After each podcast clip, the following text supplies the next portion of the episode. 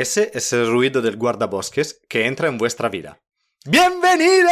Bienvenidos al Guardabosques Wild Podcast. Nuevo año, nueva temporada, nuevo todo y lo mismo dos tontos de siempre. Obviamente el sonido que habéis escuchado es el de Hagrid irrumpiendo estruendosamente contra la puerta del faro donde se escondían los Dursley, la familia adoptiva, entre comillas, de Harry Potter, y el momento en que el The Chosen One, el chico que sobrevivió, conoce a Hagrid y pasa a formar parte de su vida como el guardabosques. Exacto. Y bueno, en esta nueva temporada tenemos que decir que pasamos a formar parte de Podcastidae, la red de podcast de naturaleza y medio ambiente.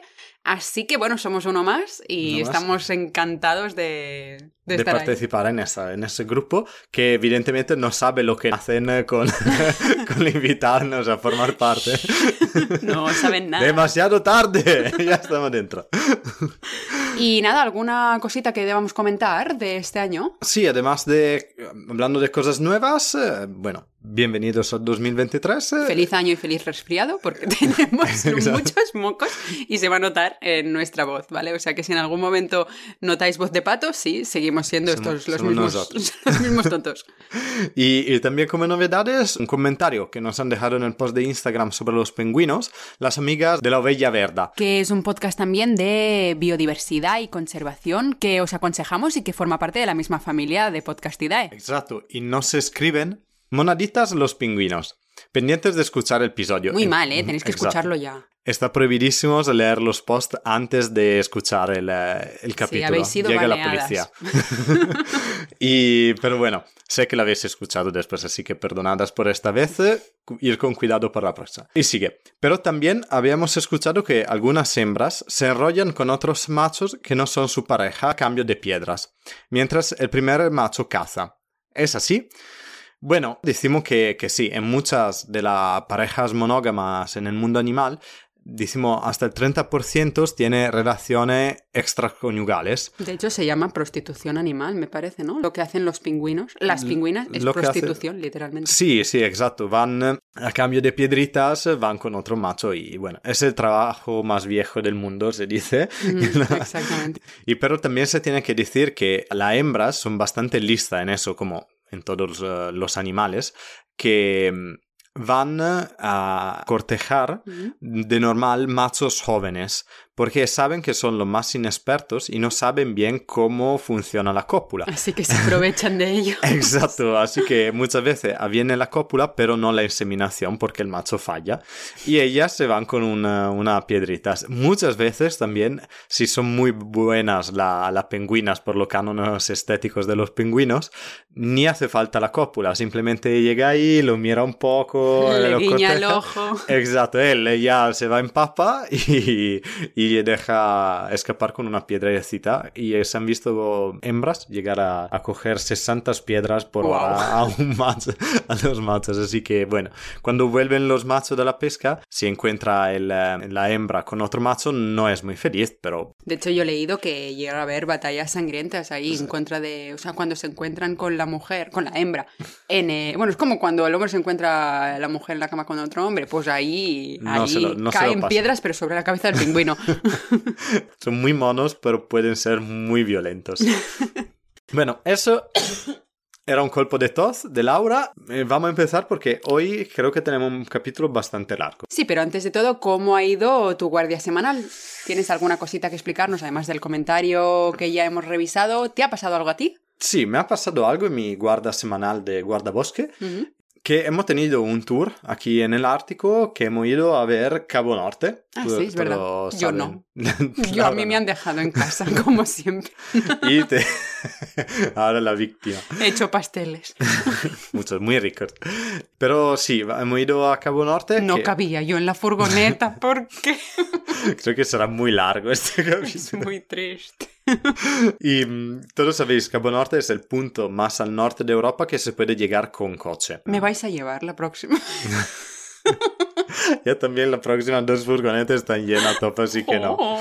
Si quieres, vamos un día en abril, cuando pasa el invierno. Sí, porque ahí no, no me habéis dado tanta envidia, porque os ha No. pillado una tormenta brutal. Exacto, Cabo Norte tiene una fama que casi nadie sabe la primera vez que va a verlo, que el meteo de Cabo Norte es una mierda total, porque de invierno están bufera una tras de la otra y de verano está niebla total. Madre mía. Así que es solo decir, hemos llegado ahí porque nosotros hemos pillado un viento increíble y de hecho si tenéis que ver Cabo Norte de invierno o moverme por el norte de la Noruega en invierno, ve desvelo un secreto.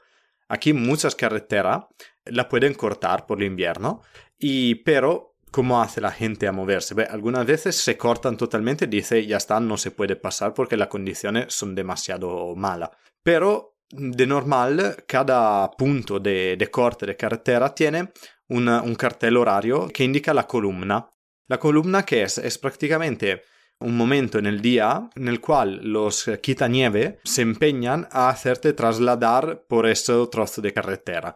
Y eso lo hacen poniendo un quitanieve adelante de, la, cola de, coches. exacto, de la cola de coches y uno al fondo como seguridad y se va cruzando la, la, tormenta. Y eso es la manera con la cual hemos llegado a Cabo Norte ese, ese invierno. Lentos pero seguros. Lentos y seguros. Ha estado bastante duro porque patinaban los coches. También una cosa que da decir, aquí en Noruega siempre ruedas con clavos o cadenas.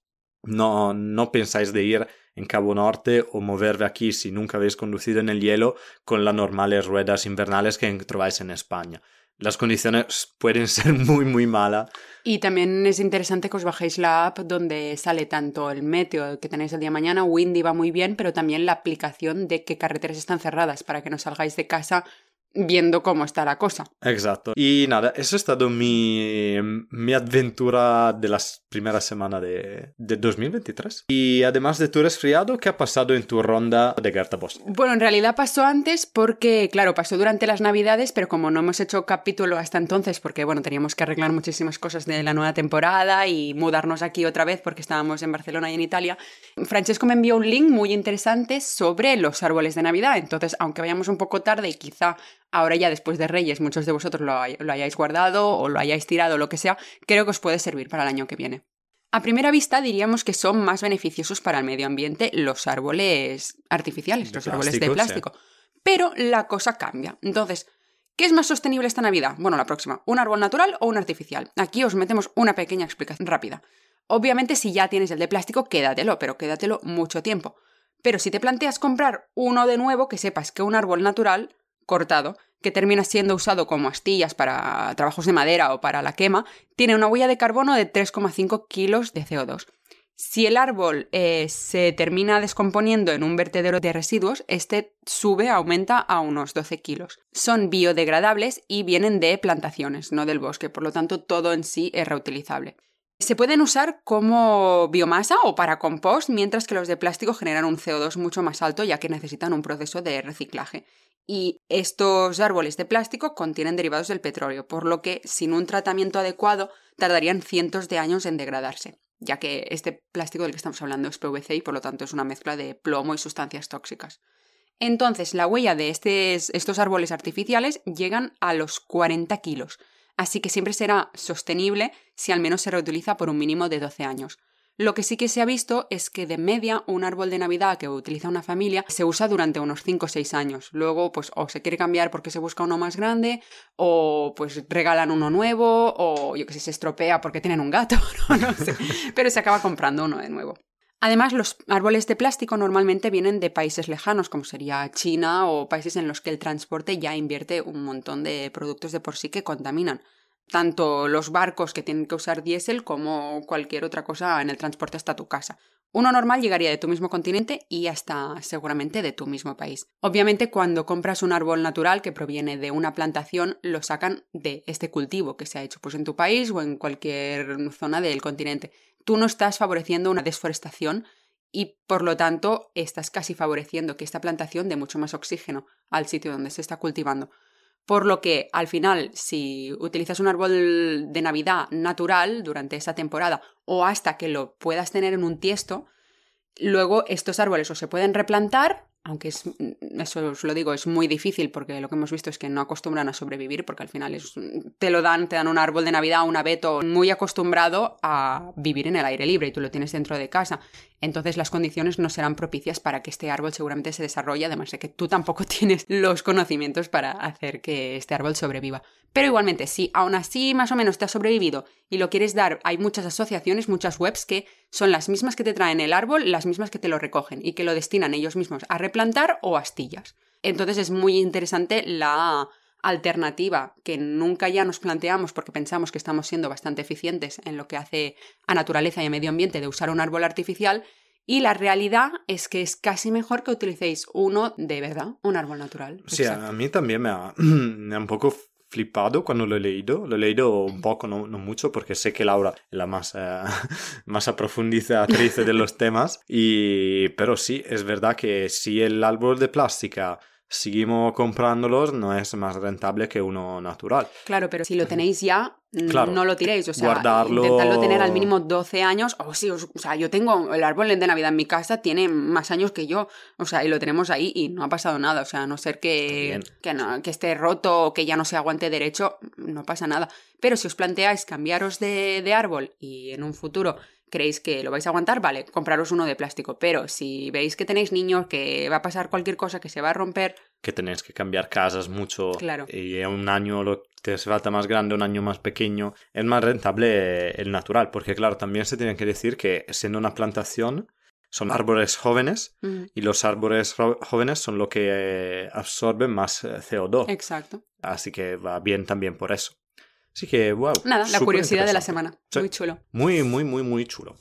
Bueno, entonces vamos a pasar un poquito a, a, lo que ya viene, que es el capítulo de hoy.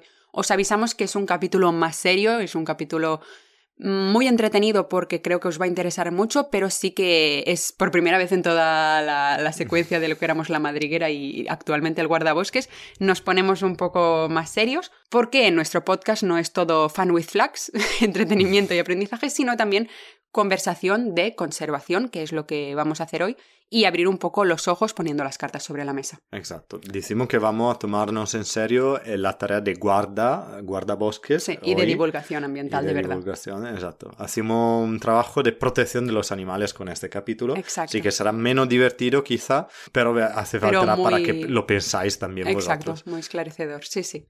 Entonces empezamos. Como introducción os diré que nuestro cartel de hoy es Ningún animal ha sido lastimado durante el rodaje de esta película. Este clásico rótulo, que aparece en gran parte en los créditos de la mayoría de las películas de las últimas décadas y de casi todas las de Hollywood que vosotros habréis visto, es la gran mentira de la industria cinematográfica, ya que se siguen explotando animales, otra cosa es que se reconozca. Actualmente existen muchísimas alternativas de las que os vamos a hablar en animación y efectos especiales para evitar usar la fauna en el cine. Y en el capítulo de hoy, que es mucho más serio y que quizá nos toca un poquito a nivel personal, expondremos nuestra visión crítica de denuncia y que mm, esperamos que ocasione un poco de debate y que podáis hablarlo en nuestras redes contra el uso de estos animales con muchas historias y anécdotas que queremos compartir con vosotros. Porque los animales no venden. Pero, pero sí que se venden y para empezar quizá quiero entrar un poco con una historia, que es la historia de la orca más famosa del, del cine, la, la orca Willy, que todos hemos visto en la película Liberada Willy, la hemos visto todos, todos nosotros nacidos en los 90, por supuesto.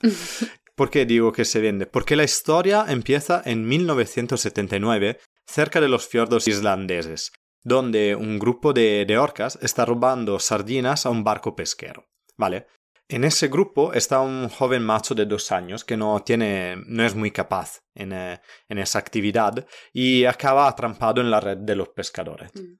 Si los pescadores hubieran liberado la orca en el momento, la historia ya acabaría aquí, pero no fue así. Porque Liberado Willy, the end. Porque la orca fu vendida a un acuario en Islanda. Uh -huh. Empieza así su viaje entre los acuarios del mundo que acaba en eh, un acuario de México donde lo rebautizan esa orca Keiko, que en eh, chino significa afortunado. Pero tan afortunado esta orca no era, porque el tanque donde se encontraba no estaba refrigerado Hostia. y empezó a tener toda una serie de enfermedades debidas al clima y al estrés. Bajó de peso por la malnutrición, también empezó a curvarse la aleta, que todo hemos Mm, visto en claro. la película. La aleta curvada no se debía solo a eso, era el- porque el tanque era muy pequeño, ¿no? Y porque nadar también le dificultaba. Era, era exacto, toda, toda la serie de malnutrición, tanque pequeño, no refrigerado, todo eso, el hecho que a una orca le se encurve la aleta significa que está muy mal. Vale. Pero bueno, en esta situación mm, llegó a la fama por la película, como decíamos, Liberena Willy del 93, donde la orca tenía 16 años, 14 de los cuales vivido en cautiverio. Se tiene que decir que no actuó en todas las escenas de la película, muchas veces se han utilizado animatronics, vamos a hablar de eso luego. Eh, también en la escena más famosa, la del salto, Ah, vale. se ve que no es un orca porque no tiene los genitales, Ah. así que se puede notar. Bueno, seguramente porque no podía ni saltar esa orca. Claro, probablemente no un salto, un salto así. Así que nada, la película tenía la, la intención de hacer una, enviar un mensaje sobre la protección de los animales, de los cetáceos marinos, eh, pero al final toda la atención se convirtió en Keiko. Al acabar el rodaje empezaron a llegar un montón de requestas para liberar a Keiko da su tanque en México, tanto que también Michael Jackson se propuso de, de Ostras. llevársela en su A parque. su, Sí, digo, a sí, su casa, a su piscina. Exacto. Y así que nada, tanto intervento mediático ah, hace sí que se toma la decisión de intentar volver a Keiko a la libertad. Pero claro, no podían hacerlo directamente porque, por las condiciones de salud que tenían. No Ujú. podían ponerlo en agua libre con todas las malaquias Claro. que tenía. Así que van a construirle en primero un tanque adecuado, eh, refrigerado y todo. Y pasa ahí 20 meses. Al final de esos 20 meses empiezan a pensar a dónde liberarla, porque estaban muchísimas personas involucradas. El acuario donde estaba el tanque no quería soltarlo, toda- todos tenían ideas. Al final eligen de devolverla a Islanda, donde, a donde llega, donde el clima está adecuado y además la orca hablan el mismo dialecto de Keiko, porque eso no lo sabía, pero el dialecto de, los, de las orcas evoluciona como los idiomas humanos, así que de hecho es una forma de cultura animal. ¿Pero qué quieres decir? ¿Que en una zona, en una región hablarán un tipo de idioma y en otro mar? Sí. o- ah, hostia. Cioè, Oh. los de diferentes partes del mar hablan en manera, en- de forma un poco diferente, Wow. eh, más o menos, como Italia y España hablan más o menos parecidos, y Mm. vas en Noruega totalmente diferente. claro, como región mediterránea, un poco región noruega. Vale. Exacto. Así que en el 1998 completaron su nuevo hogar, un recinto de 80 metros por 30 en una bahía de Islanda, una gran estructura que finalmente devuelve Keiko en contacto con el mar.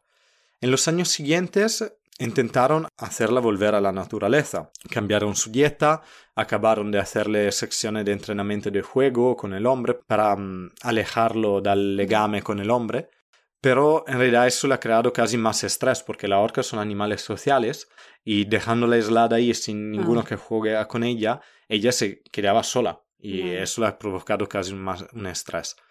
Pero nada, intentaban a, liberarlo con un barco, la acompañaban en mar abierto, pero cada vez eh, Keiko volvía al, al su vale, a su recinto, a su bahía. Mm.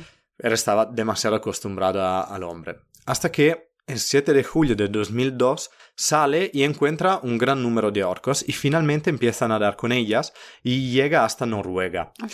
Así que el team que intentaba deliberarla iba siguiéndola de escondita para no hacerse ver, Mm. pero los, eh, las observaciones y el monitoreo decía que estaba bien, hacía inmersiones profundas, así que estaban tranquilos y parecía haber conseguido. Digo parecía porque desafortunadamente en septiembre del mismo año, en un barco donde estaban dos padres dos chicos, de repente empieza a seguirlo una orca Oh, no. y, y nada, y Keiko vuelve a jugar con los niños y todo, todo el trabajo está tirado. Estamos hablando de trabajo de millardos de, de dólares y, y claro, imagináis eh, la gente que lo estaba intentando cuánto Claro. triste estaba. Y nada, intentaron, continuaron a intentar de, de soltarla. Igualmente, así que la trajeron de nuevo a su vallado, intentaban, hacían excursiones con este barco para Mm. alejarla y dejarla libre, pero hasta que llegamos al 10 de diciembre de 2003.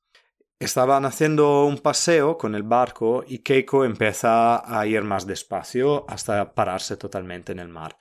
es un comportamiento extraño, lo había ya hecho, pero decidieron de volver al, al vallado y ver qué pasaba. Las orcas son animales asintomáticos, como todos los cetáceos, Ujú. no manifiestan si tienen dolores o malaltía. Así que intentaron de darle un antibiótico y de hacerla comer, pero nada, Keiko no parecía, se parecía comer, pero después la encontraban el pescado en la boca, no lo, Vale. no lo deglutía.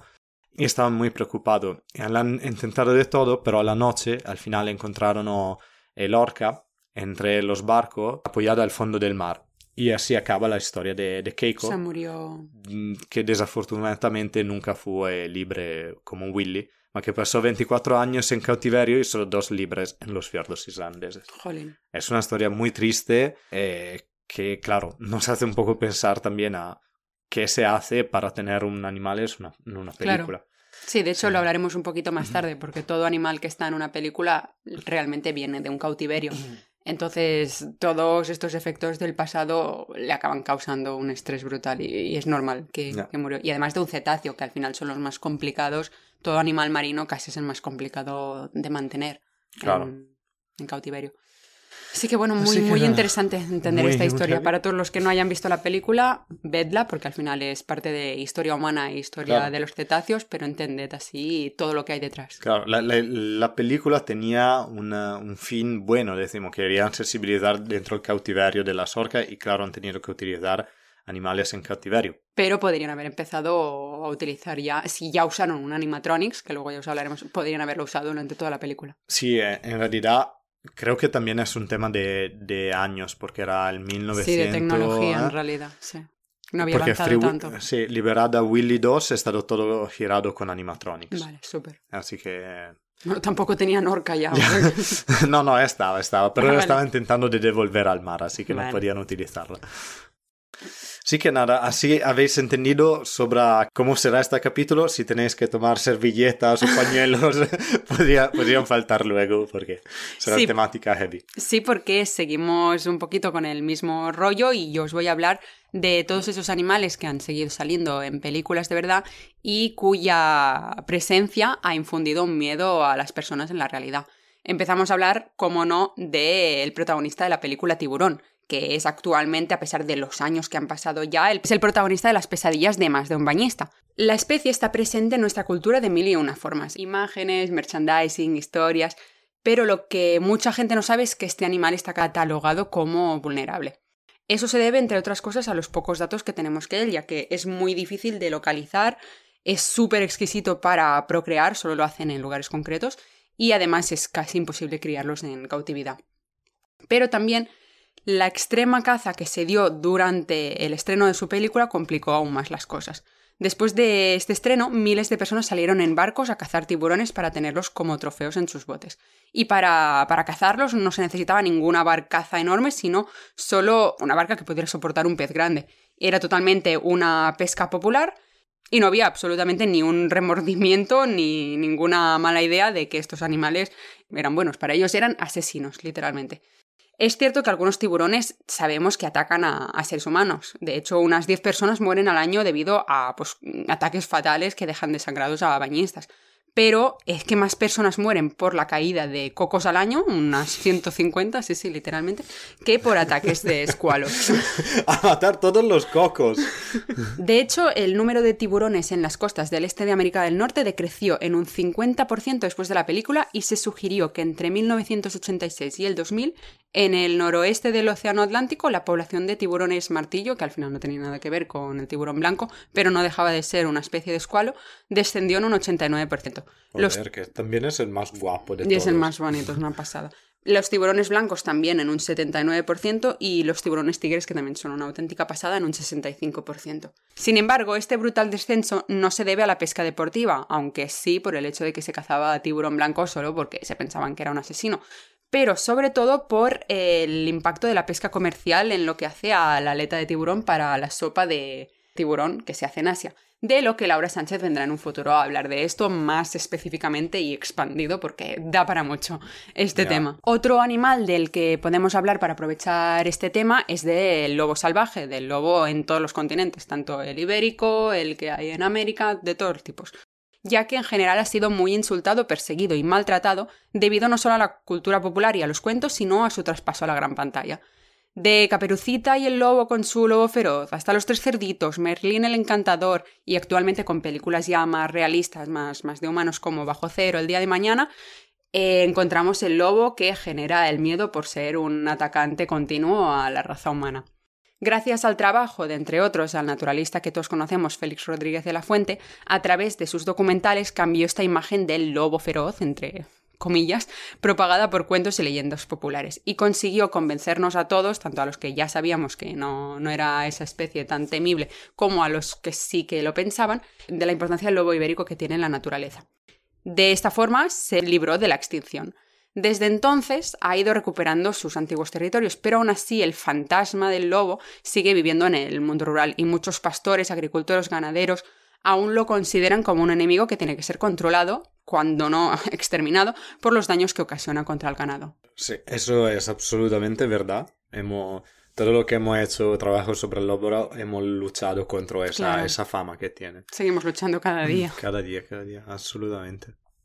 Y mm, obviamente esta fama, como la del lobo y como tanto lo del tiburón, hace falta para vender las películas, así que es difícil salvarlas, porque claro, por alguien que graba, que tiene que hacer un vídeo bonito, mm. hace falta cosas fuertes para los sentimientos humanos para venderlo. Y un caso muy simple a ti también habrá pasado con los chacales en Última Frontera en Rumanía, Ah, claro. O sea, los chacales son totalmente vagos, están mitad del tiempo sentados, miran, o sea, no son, no son muy de acción. El único momento que tengo de acción es cuando riñan a, la, a los cuervos. Y la verdad que todo el mundo quiere la foto del, del chacal riñando, que parece súper malvado, cuando... son gatitos. Son gatitos, nosotros teníamos fuera de la puerta de la habitación la noche prácticamente aullando, y no te hacen nada. Pero claro, tú quieres la foto chula, el vídeo chulo y tienes esa cosa. Y claro que el público lo asusta. E, es, difícil, es, un, es una Y sobre todo por la gente del mundo rural es lo que más complica, porque si al final un chacal te come las mm. gallinas, te hace daño en lo que es las tierras, no paras de encontrártelo por la calle, acabas pensando, hostia, que quizás es un poco peligroso y tengo que matarlo. Entonces, a veces tenemos hasta que nosotros ayudarlos con las fotos y no mostrar siempre una foto peligrosa que está, que vale, que es una chulada y es la que va a ganar el Wildlife Photographer of the Year. Pero luego también decir, mira, que también están sentados tranquilos y toman el sol como tú. Se dan besitos, claro. Y claro, y, llegando a eso, también en la película como el tiburón, eh, sabéis que no se ha utilizado un tiburón de verdad, pero un animatronics para hacer escenas muy fuertes. Claro. Y así que voy a hablar un poco de eso, de cuáles son las técnicas para no utilizar animales en, el cine. En esos últimos años están dos películas que han rebotado el mundo de, grabar con animales, que es El Rey León y El Libro de la Selva, donde se dio vida a Simba, eh, Rafiki, Baloo, Sher Khan, sin obligar a ningún animal a actuar. Y eso lo se hace principalmente en los últimos años con la CGI. CGI, que son los Computer Generated Images. Exacto, bueno, gracias por haber anticipado. Era, te estaba mirando para ver si lo había pronunciado sí, justo. Sí, pero para los españoles es. Son imágenes generadas por computadoras. Es, una, es el acrónimo. Es una técnica nacida para facilitar el trabajo que hay detrás de la creación de las películas de dibujos animados, porque permite de mover una figura en el vídeo sin necesidad de dibujarlo cuadro por cuadro. La otra manera para grabar sin animales son lo que decíamos antes, los animatronics, que se refieren a marionetas mecatrónicas, que, que, entendimos son figuras que se pueden mover tanto por computadora que por control humanos. Las figuras suelen estar eh, revestidas con carcasas corporales de piel flexibles, plumas, pelos, pintada, para renderla más realística posible. Es una técnica muy antigua tanto que el primer autómata existente se data al siglo XVI. Actualmente se siguen utilizando esos animatronics, tanto que en el primer Jurassic World se utiliza y está solo uno, eh, que es el Apatosaurus, mientras en el Fallen Kingdom, el último, ne tenemos cinco animatronics. Pero entonces los otros eran dinosaurios reales. Eran reales, sí, sí. sí, sí. no ir por Isla Nubla. en una escena, eh, tú imagina, donde aparecen cuatro Velociraptor, dos son animatronics y dos son hechos en CGI. Y el- el hecho que no se pueden distinguir un del otro, se entiende cuánto trabajo Claro, han claro, hecho brutal. todos dos. Y siempre con este ejemplo eh, se entiende que son dos técnicas que muchas veces y siempre más se utilizan juntas. En Jumanji también se usaba. O Sí, sea, no los CGI, pero sí que el Los león animatronics. es. Exacto. Sí, sí, sí, Jumanji, estaban, muchas de la vieja tenían, eh, tenían eso. Mm. Pero en, el en uno reciente, que His Dark Materials, la, la serie, que es muy bonita. Sí, la de la película La Brújula Dorada. Exacto. Todos los animales están hechos en CGI, pero se basan en modelos reales. Vamos, vamos por orden, explicamos cómo, se- cómo hacen. La primera cosa, el personal tiene que mirar muchísimos vídeos de animales, de cientos de animales en esa película, y para entender exactamente cómo se mueven y captar todos los detalles Claro. de los animales. Después, en eh, un software de dibujo 3D, van esculpiendo todos los sujetos mm, hasta el último pelo Wow. haciendo todo en detalle. Para darle una idea, el oso York Birnison, el oso sí. de la armadura, en todos sus detalles con la armadura tomó 700 días de trabajo para ser dibujado. Claro, wow. Son sí, pero que muchísimos. si no serían 700 días de entrenamiento. No, no, claro, claro, Claro. pero para decir cuánto, cuánto Mm. trabajo está atrás para hacerlos bien. Una vez eh, preparados los personajes digitales, hay dos formas de operar. O con increíble software que permiten de mover cámaras en un entorno virtual en Mm. tiempo real. Eso son la, la hostia de la, de la- del cinema eh, de CGI.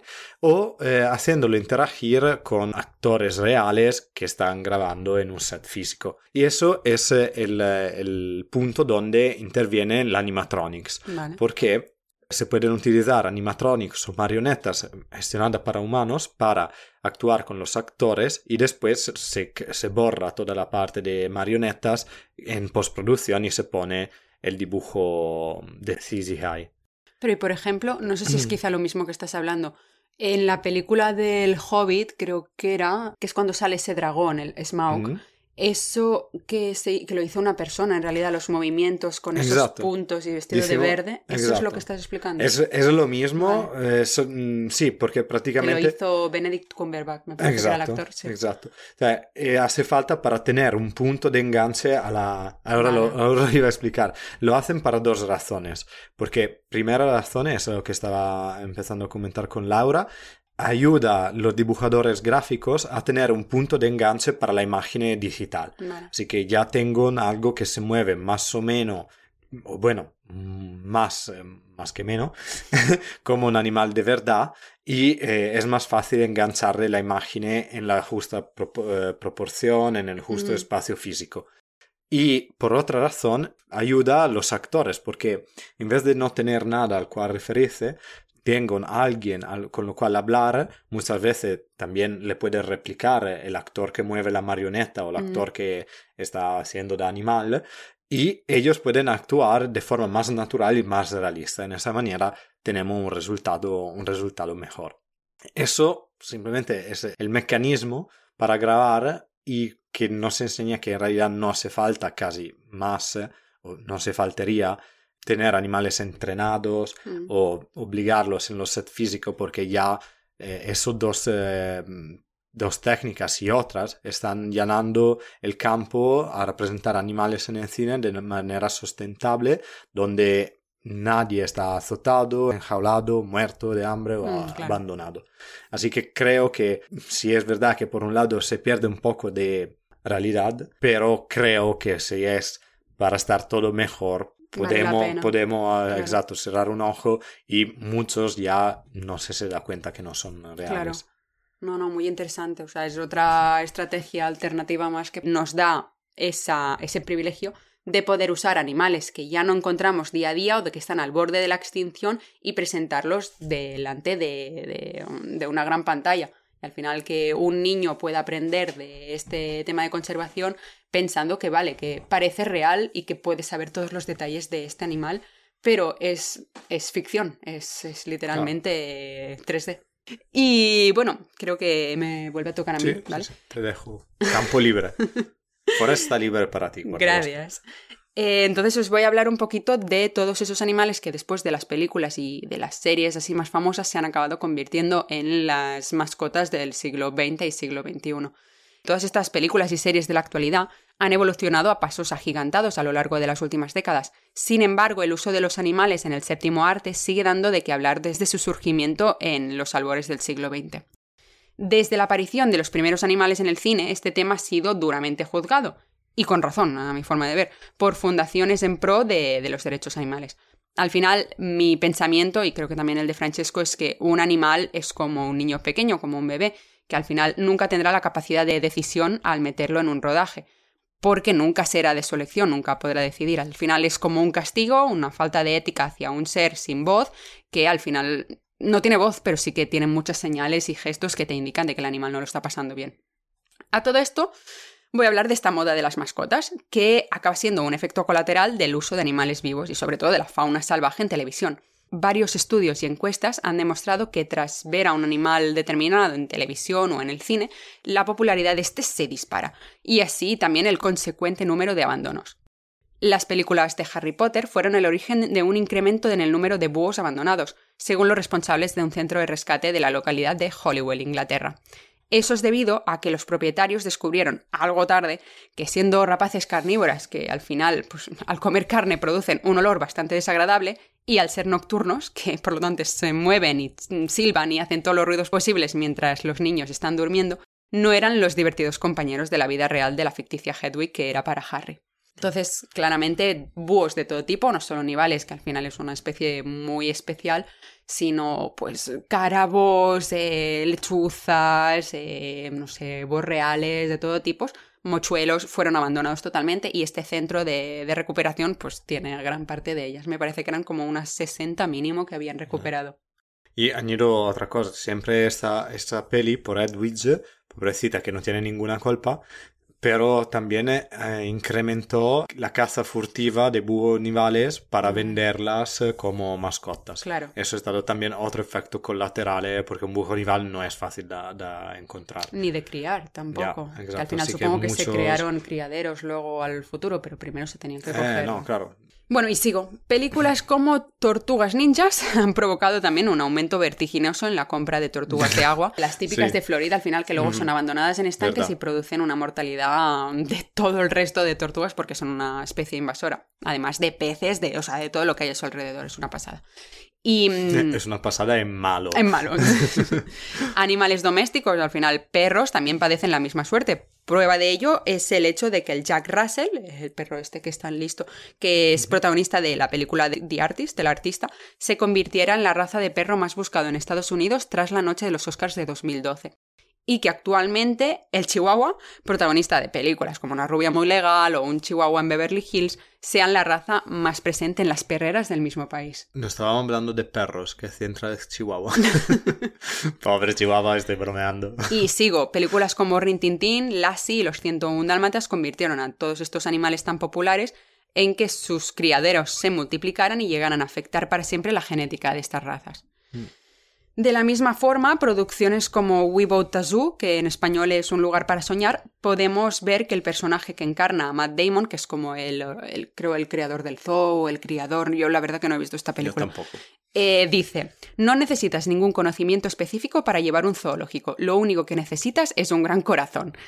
Y eso, claro, te lleva a ver y a demostrar que una de las causas que llevan a personas sin conocimientos y competencias específicas para decidir criar en su casa animales como tigres y leones puede haber sido esta película también, porque Claro. literalmente se pueden comprar, se pueden vender los, los tigres, las crías de, de leones y la gente, pues multimillonarios así, que tienen ganas de tener un animal especial en su casa, tienen un, un- un gato grande.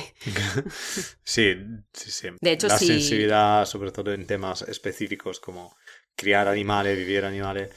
Sí, puede hacerlo todo el mundo, pero hacerlo bien es otra cosa. Totalmente. De hecho, podéis encontrar muchas plataformas, muchas webs en internet donde te venden tanto animales en peligro de extinción y al final venden tanto linces o leones blancos o tigres de Bengala. Entonces se pueden encontrar muchísimas cosas de estas y os aseguro que se compran. O sea, se siguen comprando. Además, a, pesar de que lo intentemos prohibir con, con bueno, estas típicas firmas conjuntas, aunque lleguen a las 100.000 firmas, el millonario ya tiene esa especie en su casa.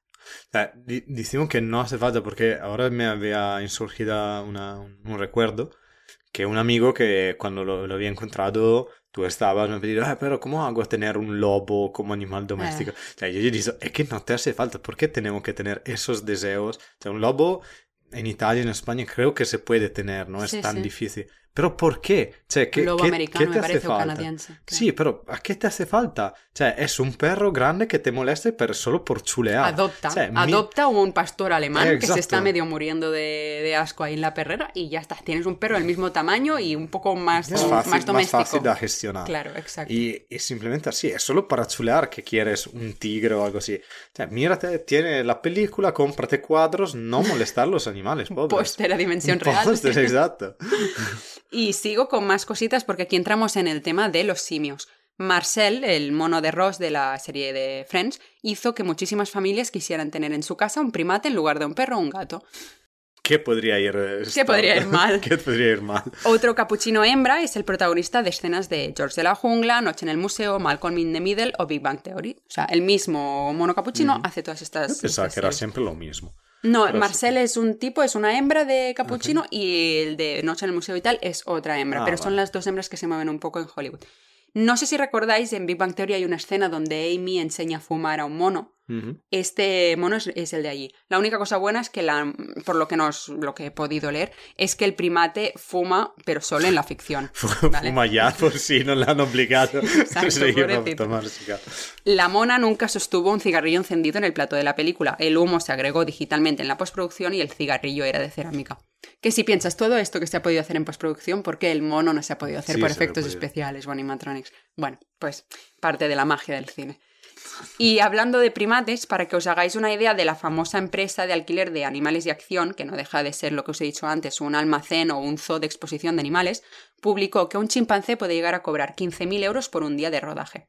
Obviamente no los cobra él porque ¿qué va a hacer un mono con 15.000 euros? Sino que no se lo da tampoco a su familia porque se encuentra en el Amazonas o en cualquier sitio donde se quitó esta... bananas podría comer. Bueno, que al final este, este mono está en cautividad desde hace tiempo y seguramente se arrancó de su familia eh, se lo queda su propietario, su entrenador. Así que al final es un trabajo muy bien gastado, muy bien ganado. Entonces, claro, obviamente es normal que siga existiendo este mercado si al final hay unas personas que se benefician. Estamos acostumbrados a ver primates sonriendo en películas y anuncios, pero no es más que una muestra de que están aterrorizados y sufriendo. A pesar de la similitud, su sonrisa difiere por completo de la nuestra. Cuando ellos sienten miedo, muestran todos sus dientes apretados, como en, la, en, lo que sería la sonrisa humana. En cambio, cuando los chimpancés juegan y ríen, solo muestran los dientes de la mandíbula inferior. La dura realidad que hay detrás de las cámaras se puede acabar viendo en la película. Así que bueno, si veis un mono sonreír, literalmente nunca va a estar riendo. Eso no lo sabía y me ha tipo, puesto mucha tristeza. Eh, claro. Porque claro, significa que también estás obligando animales y también otros a actuar de forma humana que pero va contra el instinto suyo. Claro. Así que... Y un poco más ejemplos de cuando tenemos un animal que está eh, haciendo un, realizando un anuncio o una película y viviendo en cautividad, es que la gran mayoría dispone de espacios reducidos y sin ningún tipo de enriquecimiento ambiental, privados de libertad, sin socializar o vivir en un grupo como están súper acostumbrados. Y por eso tienen un estrés permanente que lleva a comportamientos estereotipados y hasta automutilaciones. Y esto obviamente a la pérdida de expresión de comportamientos naturales que tendrían en la, en la libertad con su especie. Su vida se autolimita al entrenamiento y a la actuación, y conseguir que un animal salvaje realice estas acciones en contra de su naturaleza no es nada fácil, y por muy inteligente que sea el animal, se necesita un entrenamiento.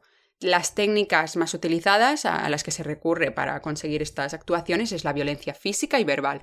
Y como consecuencia, el miedo que se infunde a este animal es lo que hace que lo mantenga sumiso y que realiza todo lo que se pide.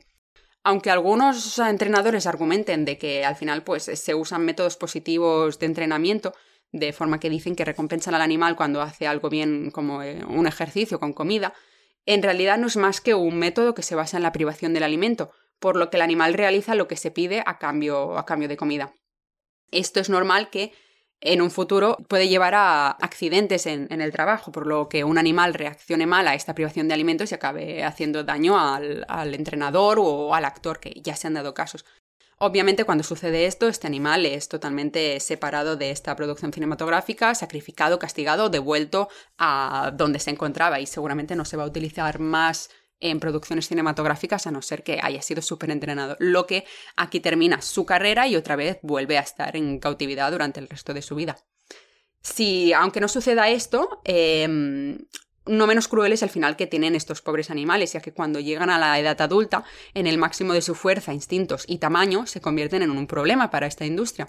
Y solo unos pocos afortunados son los rescatados y que entonces nunca van a volver al medio salvaje porque es imposible, porque están literalmente humanizados, sino que eh, tendrán la oportunidad de acabar más dignamente y pasar sus últimos momentos en paz de, vida en un centro de rescate o santuario donde tendrán unas instalaciones más grandes y podrán estar en contacto con otros, otros de su misma especie.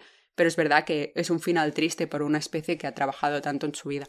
Entonces, digamos no, por favor, a este uso de animales, ya que ahora conocéis un poco la parte de atrás, la, la parte que encontramos más fea. Ya. Y siguiendo con partes feas, yo me tomo la ingrata tarea de portar a la luz también las películas que un poco son estas las peores en eso, porque maltrato animal y todas estas cosas mm, pueden haber estado más o menos en, las películas con animales. Obviamente yo confío mucho en la sensibilidad de la troupe televisiva y como siendo ser humanos nosotros estarán equipos que trabajan mejor con animales y equipos que trabajan peor. Pero están películas blockbuster que no se sabe, pero que han tenido muy mal efecto con, eh, con los animales y que no se han tomado la molestia de proteger sus coprotagonistas más débiles. Así que me voy a citar solo un par de casos para hacer entender cuánto puede llegar a ser problemático el tema. El primer película que estoy aficionado, pero no tanto, es eh, El Hobbit, un viaje inesperado de 2012. En esa película, 27 animales murieron en el set mismo.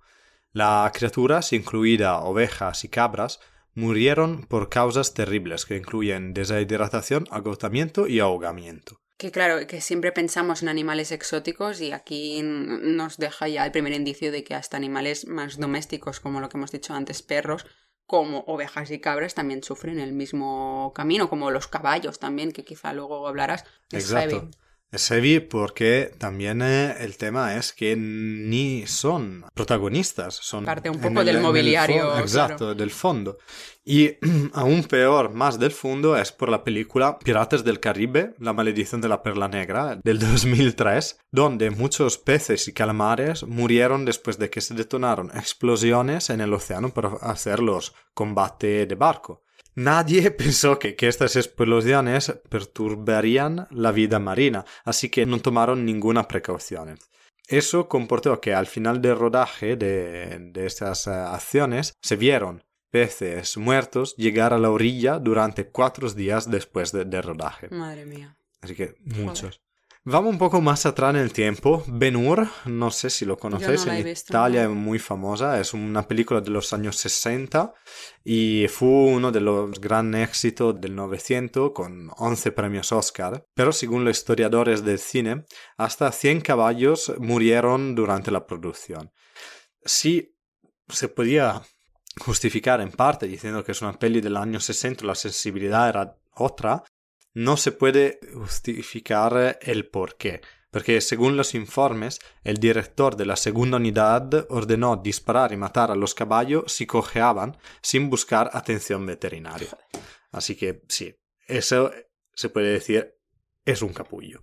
No, no, no, no centra sensibilidad ni nada, es, que eres tonto. Y pero volvemos también a eh, eso ha sido todo coprotagonista o animales que no eran los protagonistas. Uno puede decir, bueno, si es la star de la peli, quizá se trata mejor. Y vamos a ver otra película de 2012 que es La vida de Pi. Esa creo que casi todos la conocen. El coprotagonista de la película es un tigre de Bengala. Y según los informes, en la vida real, ese King, se llamaba el tigre, fue tratado bastante mal en el set hasta que casi se ahoga durante el rodaje. Eso es una de las informaciones que se viene a descubrir después, gracias a informes investigaciones. Sí, porque yo leí que esto lo querían esconder. claro, en, general todos intentan esconder estas cosas, pero están las situaciones que intentan buscarlo. Bueno, yo también eh, de todo esto sabía una que era de la película de Flipper, eh, donde el ex adiestrador de los delfines, decía que él había estado trabajando con tiburón tigre, que era muy grande y que se usaba para una escena súper dramática de, de, Flipper. Y bueno, decía que a pesar de ser muy amenazador por su aspecto, en cautividad estos animales son extremadamente dóciles. Incluso el más grande de ellos puede ser manipulado con cierta facilidad por un grupo de entrenadores. Y eso cito textualmente. Nos poníamos en el agua con ellos y los movíamos cuando lo necesitábamos. Era como hacerle la respiración artificial porque nadar es la manera de los tiburones que tienen de respirar. El agua pasa por sus branquias por donde absorbe el oxígeno. Esto porque es muy complicado de mantener un tiburón de esta especie con vida. En cautividad suelen durar un mes o una semana. Al final se apagan y mueren. Nadie sabe con seguridad por qué los tiburones tigres no sobreviven en cautividad. O sea, todo esto lo decía ya el mismo entrenador que sigue entrenando otros, otros eh, tiburones y que los desplazaba de forma manual. A mí es que eso me parece flipante. O sea, estaba el tiburón en un estanque pequeñísimo, medio muriéndose porque es eso. O sea, son animales salvajes que no saben vivir en tanques que parecen el de un acuario de cuatro peces. Y aún así lo seguía haciendo. Y no sé, espero solamente que ahora ya se haya dado cuenta de que esto no funciona y que no lo, haga, que no lo haya hecho más. Pero brutal estas cosas, porque estos animales en cautividad se niegan a comer, aparentan estar débiles y confundidos como si estuvieran en estado de shock. Así es como utilizaron el tiburón tigre que medía cuatro metros y que al final es la cosa más buena del mundo en esa escena de Flipper. Madre mía. Claro, eso, eso hace pensar, hace pensar a todo lo que está atrás. Claro. Y vale, Quiero, quiero salir porque es un tema muy largo y que pone muchas tristezas, más los investiga y es un tema de denuncia, como lo habéis entendido, pero quiero eh, romper algunas lanzas en favor de algunos actores, porque como decía Laura, al final de la carrera algunos mueren, otros lo encierran en aulas, por cuanto bonitas, pero aulas, siempre y lo dejan ahí como en un zoológico, pero algunas veces, por suerte, algunos actores se preocupan por su costar a cuatro patas. Y eso no garantiza a todos un buen eh, viaje en, durante el rodaje, pero algunos sí. Así que quiero justo citar dos casos que, que, me, que me han gustado. Uno es en Game of Thrones la actriz de Sansa, Sophie Turner, también adoptó su loba Lady en la vida real. La loba, ¿Era una loba? Era, un perro, lobo, que, actuaba como lobo en la película y ella lo, lo, adoptó porque eh, Lady me parece actúa solo en una o dos temporadas, así que ella súbito lo adoptó. Muy bien, Sansa. Te vamos a dar un pastelito de limón.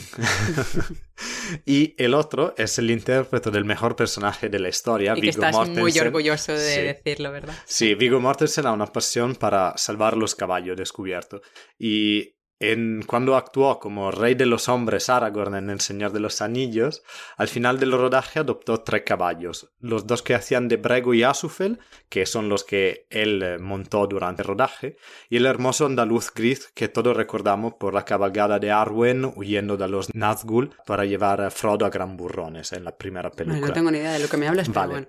Si no habéis entendido de qué estoy hablando, nunca podremos ser amigos y ya voy a no hablar más con Laura. Pero claro, al final Vigo Mortensen uh, salvó eso, esos caballos. Esas amistades que nacen en el set no siempre se aplican en todos los animales. Es por eso que las asociaciones intervienen y que también a la sensibilidad de los oyentes interesa cada vez más y tenemos que interesarnos cada vez más, porque es un poco como la política, lo decimos siempre, pero funciona mejor en el cine, porque si todo el mundo se interesa a cómo se tratan los animales en el cine, las producciones tendrán que tener en cuenta y utilizar o animales tratados mejor o utilizar siempre más CGI, mm, animatronics y todo esto. Animatronics mejor. Sí, me gustan más que animales vivos, la verdad. Más los animatronics. Y ya para terminar y siguiendo ya un poco con esta positividad que nos ha, que nos ha dado Francesco, eh, vamos a hablar por todas esas series, bueno, al final solo voy a decir dos porque podría estarme toda la vida, pero esas series premiadas por efectos especiales que no han usado animales. Cuando John Favreau se dispuso a dirigir el libro de la selva, del que ha hablado ya antes Francesco, de las producciones Disney, se le encomendó la tarea de dar vida a algunos de los personajes animales más icónicos, como el oso balú o el tigre Shirkan, además de muchos otros. Pero en lugar de depender de animales cautivos entrenados y maltratados para crear la película, Favreau eh, recurrió a imágenes generadas por computadora, como hemos dicho antes, en agradecimiento a la decisión compasiva de Favreau, PETA, la, organización, le otorgó al director un premio a la innovación en el cine. La vicepresidenta senior de PETA, Lisa Lange, dijo que los directores con visión de futuro como John Favreau saben que el futuro del cine radica en la magia técnica, no en golpear a los animales para que actúen. PETA hace un llamado a los directores y productores de todo Hollywood para que sigan estos pasos progresistas de John Favreau y de Disney.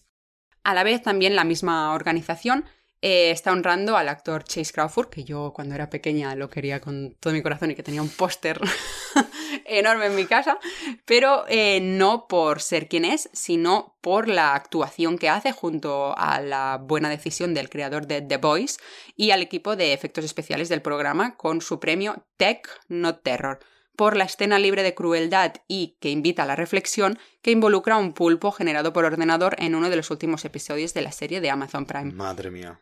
Fue brutal. Fue brutal. A mí esto súper impresión y pensaba que era real. Sí, de hecho, os explicamos un poco la escena en la que el personaje de Crawford, que al final es un superhéroe, que es, el Aquaman, de los, boys. Sí, se ve obligado a comerse a un pulpo que era un amigo suyo que se llamaba Timothy. Y en el rodaje, sí, era súper lindo. Creo que estaban enamorados. Bueno, y en el rodaje se utilizó tecnología punta en lugar de un animal vivo.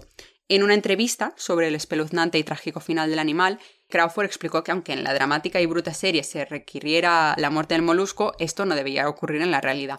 Actualmente ser comidos crudos es el destino al que se enfrentan muchos de estos pulpos reales del fondo marino, ya que miles de millones de invertebrados mueren para ser comidos cada año por nosotros. Entonces, bueno, PETA estaba súper orgullosa de esto y dijo que los verdaderos héroes de The Boys están trabajando detrás de las escenas, creando un pulpo realista con efectos especiales para que los animales puedan vivir en paz. Y celebra que esta serie eh, esté ayudando a todos estos espectadores a ver que cada pulpo es un individuo como Timothy que tiene sus sentimientos, sus pensamientos y encima que no, o sea, son hiperinteligentes, como ya dijimos anteriormente, y que no tienen que servir como un plato principal y menos como un entretenimiento. Y sobre todo porque esa técnica de comérselo vivos se utiliza en Asia. Y además que mm, gente muere para comérselos vivos porque si no lo haces bien puedes morir, se abren. Pero es una fin brutal y a mí me da asco solo pensar de infilarme un pulpo vivo en la boca. Que al final las comidas estas asiáticas o la medicina oriental es lo que más daño hace, todo por, por tradición, pero lo que más daño hace también a muchos animales salvajes. Estamos hablando desde los huevos de un tigre hasta... El pues, corno del, del rinoceronte. Exactamente. No, no, claro, así que muy bueno The Boys, súper violentos pero súper correctos con los animales, bravos. y con eso terminamos nuestro capítulo de hoy, que ha sido largo, pero ha sido, largo, ha sido intenso. Exacto. pero, creo ha sido muy productivo para todos los que nos habéis escuchado y ahora tenéis una opinión al respecto. Exacto. Creo que también eh, ha sido bien porque hemos tomado este nombre de Harry Potter, del personaje de Hagrid, que ha sido para todos, el grande maestro del mundo mágico que quería los animales. El gran profesor de cuidado de criaturas mágicas que podéis ver en la superproducción de Harry Potter.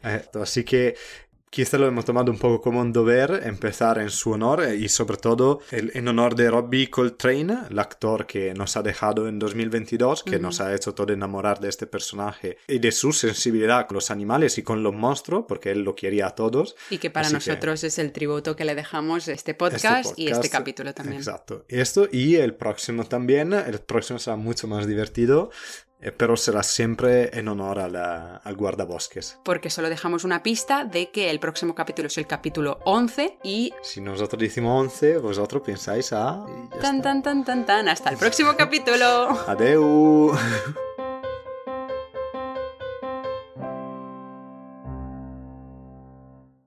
Has escuchado El Guardabosques, un podcast de la red de podcast de ciencia, ecología y medio ambiente Podcastidae. Recuerda que puedes encontrarnos en Spotify, Evox, Apple Podcast y Spreaker. Para más información visita nuestra web elguardabosqueswildpodcast.com y no dudes en dejar un comentario en nuestro perfil de Instagram elguardabosques.wildpodcast. Guárdanos en tu lista para no perderte ningún capítulo y no dudes en compartir tu opinión en las redes o vía lechuza.